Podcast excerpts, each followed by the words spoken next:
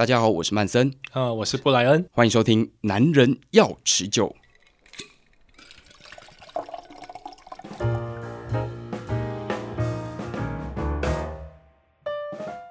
今天呢，很开心的，我们邀请到这个展昭台北国际酒展的布莱恩来这个节目里面哦，带大家走走看这个老手们如何逛酒展的这个路线哦。那我们先来欢迎我们的布莱恩，你好。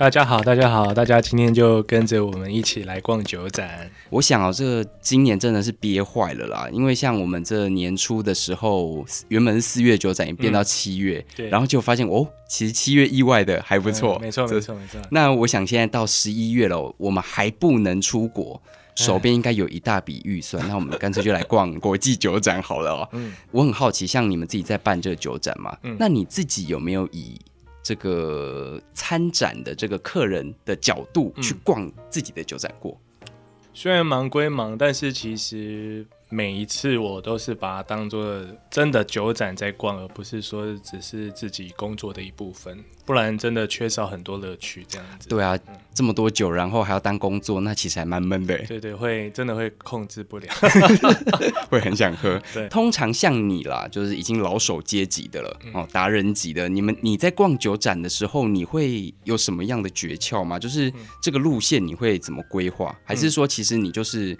呃，假设这一次你就是只想喝呃白兰地，你就直冲白兰地，然后喝到饱，嗯嗯嗯，然后就离开了这样。就是因为有这个问题，因为大部分一开始我们在做酒展的时候，其实没有那么了解说各个酒种的客群是非常不一样的。对，我今天喝烈酒的客群，其实不一定会喝葡萄酒，嗯、或者今天我喝呃啤酒的人，我不一定会喝清酒。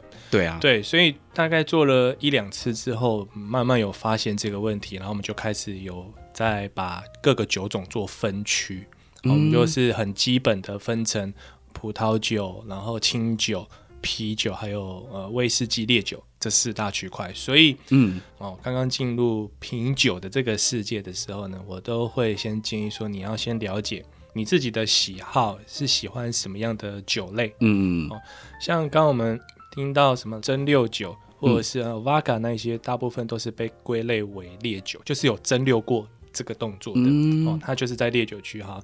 那我今天知道，我就直接哦直奔威士忌烈酒区这样子。所以通常你都会是有目的性的职工就对了。对对，我会知道说我今天想喝什么。可是我在想，就是现在可能听我们节目的很多人是新手，像我自己逛酒展会有个问题，就是我不知道怎么喝，然后我也不太敢喝，因为我不知道我会不会接受，就会有点怕怕的感觉，然后。也没有人带着我喝，所以我第一次进酒展，我逛了一圈，嗯、我就出来了。然后我就觉得，哈，我今天到底在，我到底在干嘛？所以我就会想说，那我们既然今天有我们的布莱恩来带领哦，嗯、那我们想说，是不是可以给新手一个建议，就是说我进这酒展。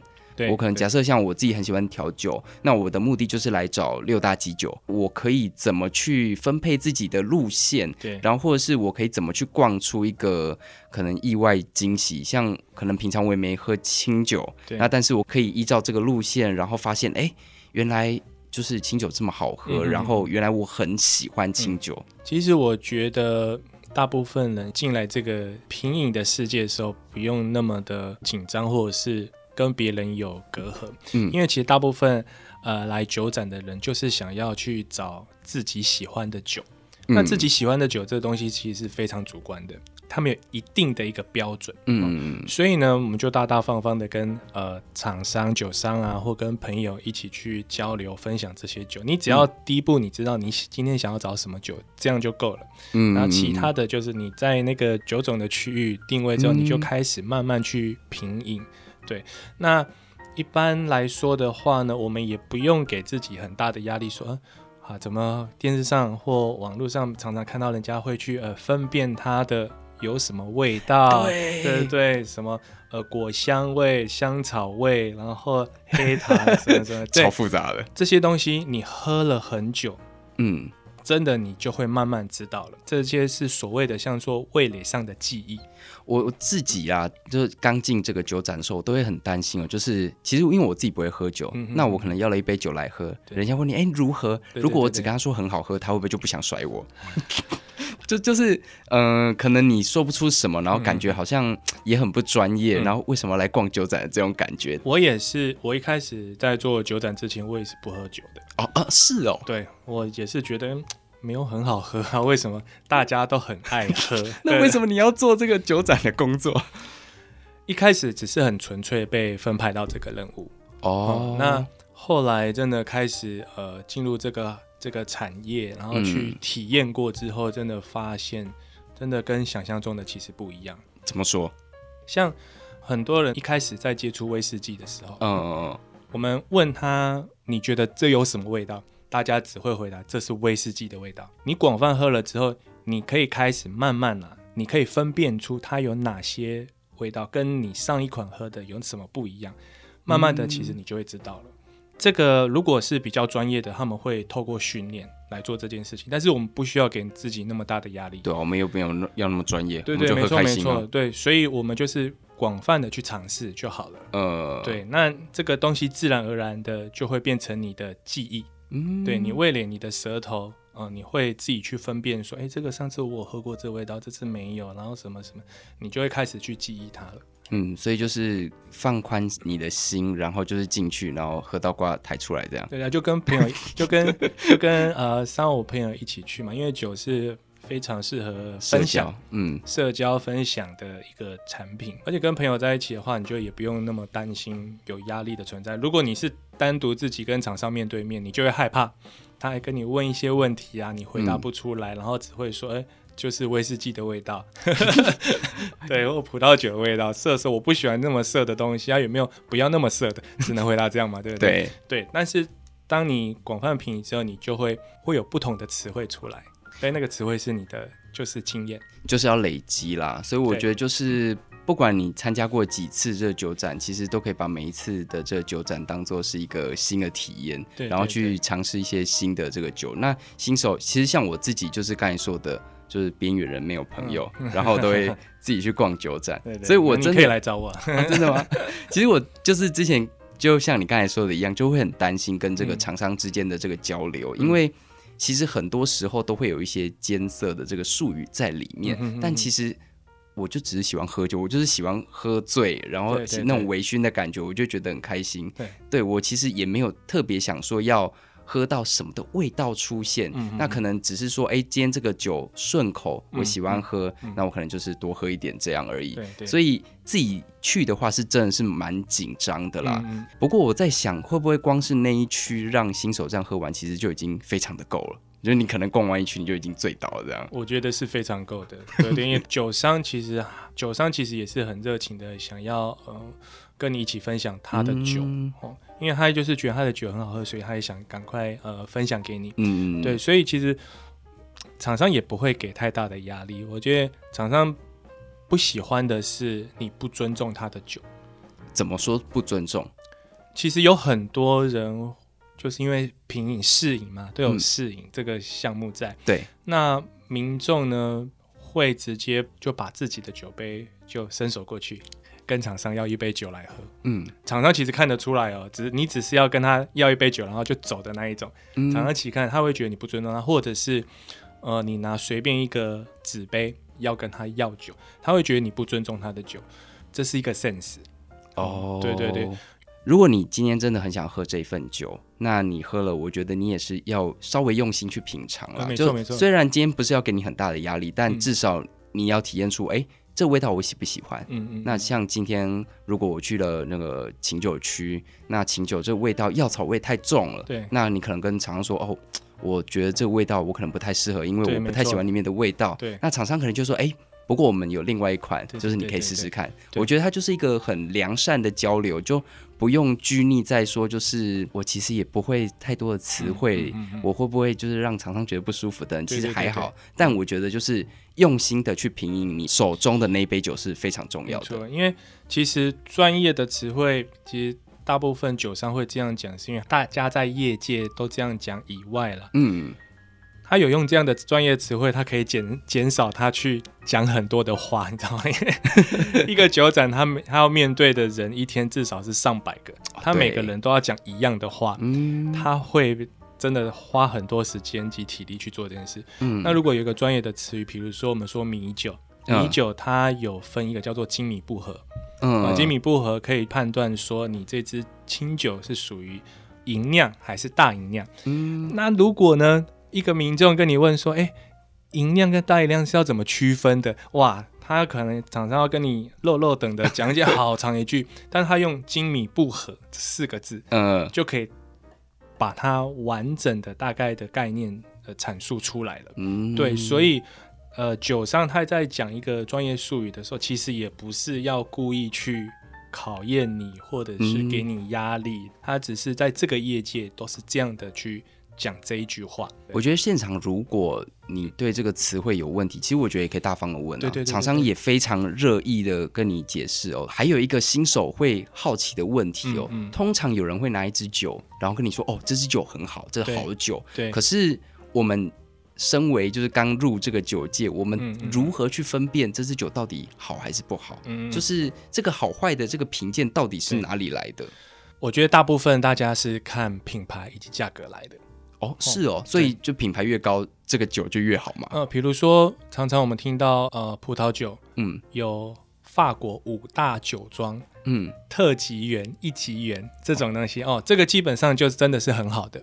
听起来也很赞、哦。那这种这种酒基本上常常都是破万的，这个就是所谓很常常听到人家说所谓的好酒。但事实上，我觉得，嗯，好酒其实有很多不同国家的，西班牙呀，然后呃呃意大利啊，他们也有这样的酒哦，只是它的品牌知名度哦以及历史没有办法去媲美法国。嗯、对，但是其实这个。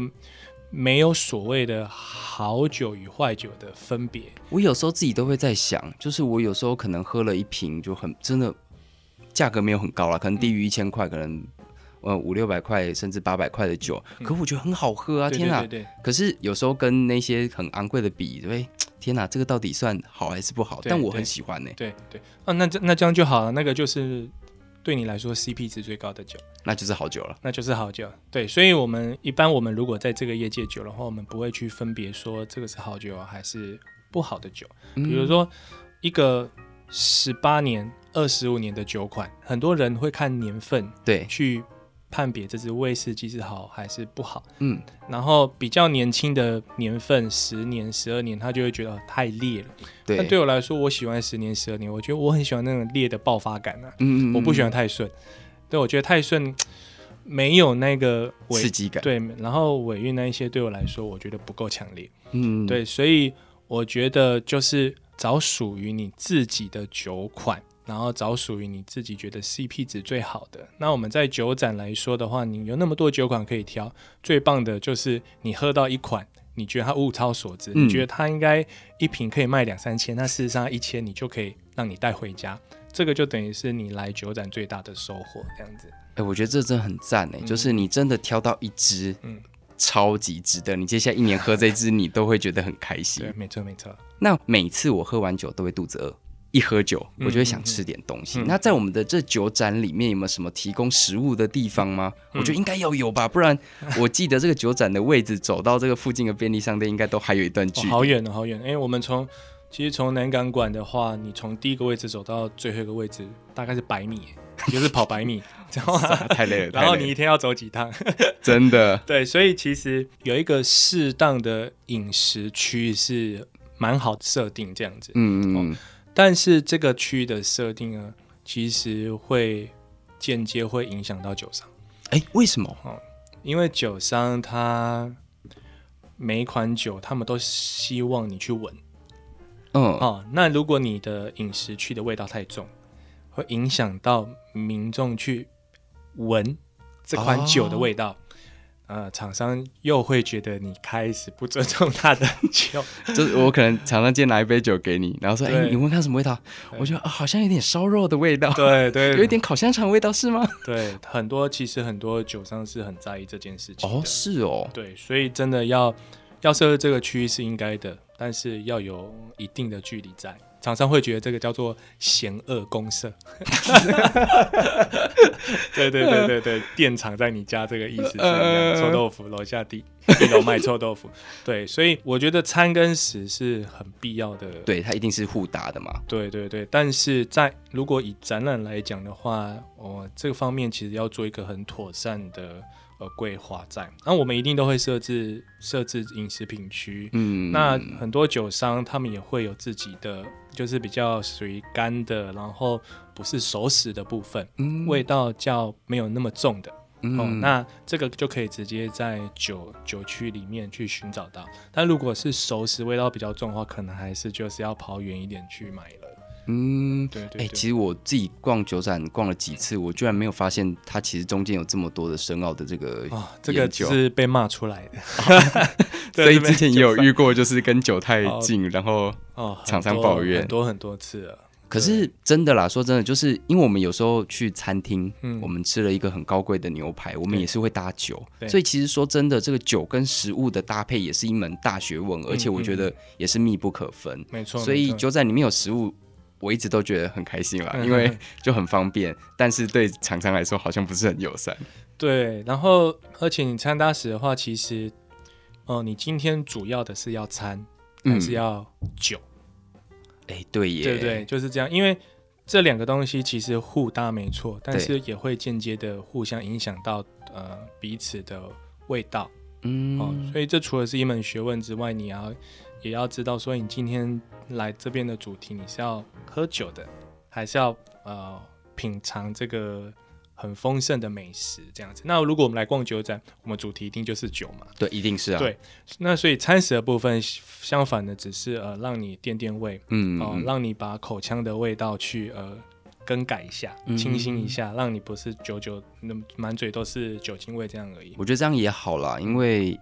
有时候真的空腹喝酒也很容易这个战力下滑。对对，不建议，真的很容易就醉了。我通常逛酒展前，我一定会先去吃饱一点。嗯，对，对对，就是让自己的胃至少不要感觉到是空的，会肚子饿那样。对。那像我们刚才有讲到给新手这个路线规划，那我们这个老手的部分，嗯，有没有这一次有没有什么活动，或者是有没有什么呃特别的部分是可以也是可以推荐给老手，就是让老手也可以去逛逛的呢？真正的老手的话，在我的观念里，我觉得他比较不会优先来我们的酒展。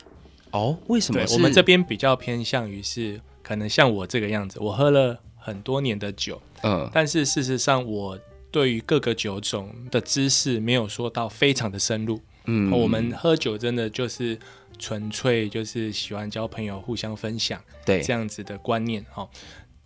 如果是呃我所定义的这样的老手的话，我们开始会比较想要做一些呃更高阶的品饮者的活动。所以之前我们是做品鉴葡萄酒品鉴，嗯，来的民众呢，你只要看到那个品鉴出来的结果，你只要去试饮它上面的金赏或银赏的酒，就，好，大概有二三十款。哎、欸，你逛一个酒展，对，逛一个酒展这样二三十款也够了，也非常足够了。光十款我就已经喝不完了。对对，因为那葡萄酒的话，其实还有分为白葡萄酒。红葡萄酒、甜白酒、气泡酒，哎、这四种酒都是不一样的。是，所以，所以在品鉴上，他们是不能归类为同一种。嗯，对，像这样子的评鉴，就其实可以给比较呃进阶的、资深一点、资深一点的对品饮者去遍寻上面的金上银上酒款。嗯、好，那我们今年是做一个叫做微醺私厨的活动。嗯嗯嗯。哦，我们就是先去找。几家就是嗯比较知名的私厨，嗯，好，那私厨因为它都比较像是包厢性质，然后人数少的性质，对，所以它是可以三五好友一起就直接一起来参加，嗯，哦，那我们来参加之后呢，我们就会把现场有参展的厂商的酒，把它引进到这个私厨来，嗯，所以你等于来了这样的一个活动，你有餐也有酒。然后可以比较安静的，然后并且是跟真正自己的好朋友，所以你可以呃非常毫无压力、自在的去品饮现场的餐跟酒。嗯，对，我们这次是做了这样的一个的年度活动，我们是呃从十一月开始，每一个月都会办一场。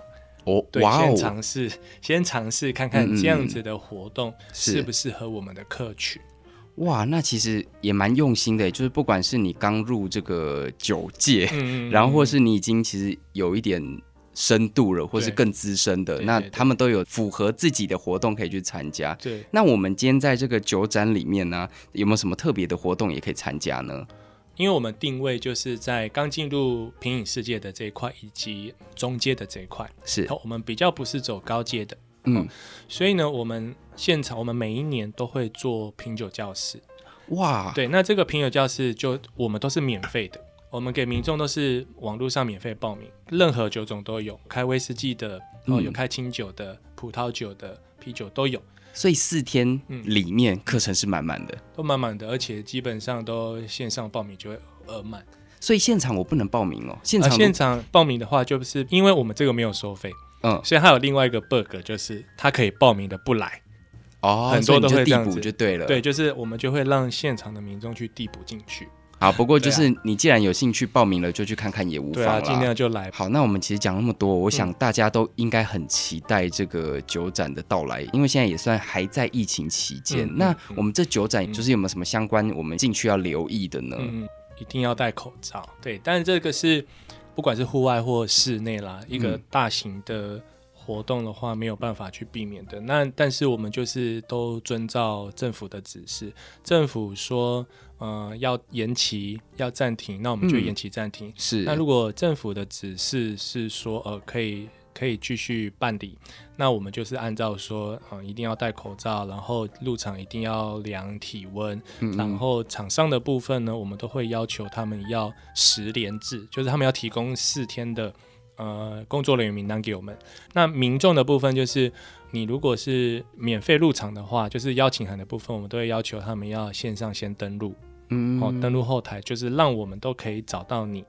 对，然后买票的我们会要求他现场要签名，也算是蛮严格把关的啦。嗯嗯嗯，那在这疫情之下，我觉得大家也就是互相一下，也可以保护自己哦。没错。那我我其实有一个非常好奇的问题，就是如果我们当天忘记戴口罩怎么办？啊，其实我们那个像我们承租的场地是外贸协会嘛，就是世贸的展览馆，对，他们有提供一部分的口罩给我们，那就是乐捐。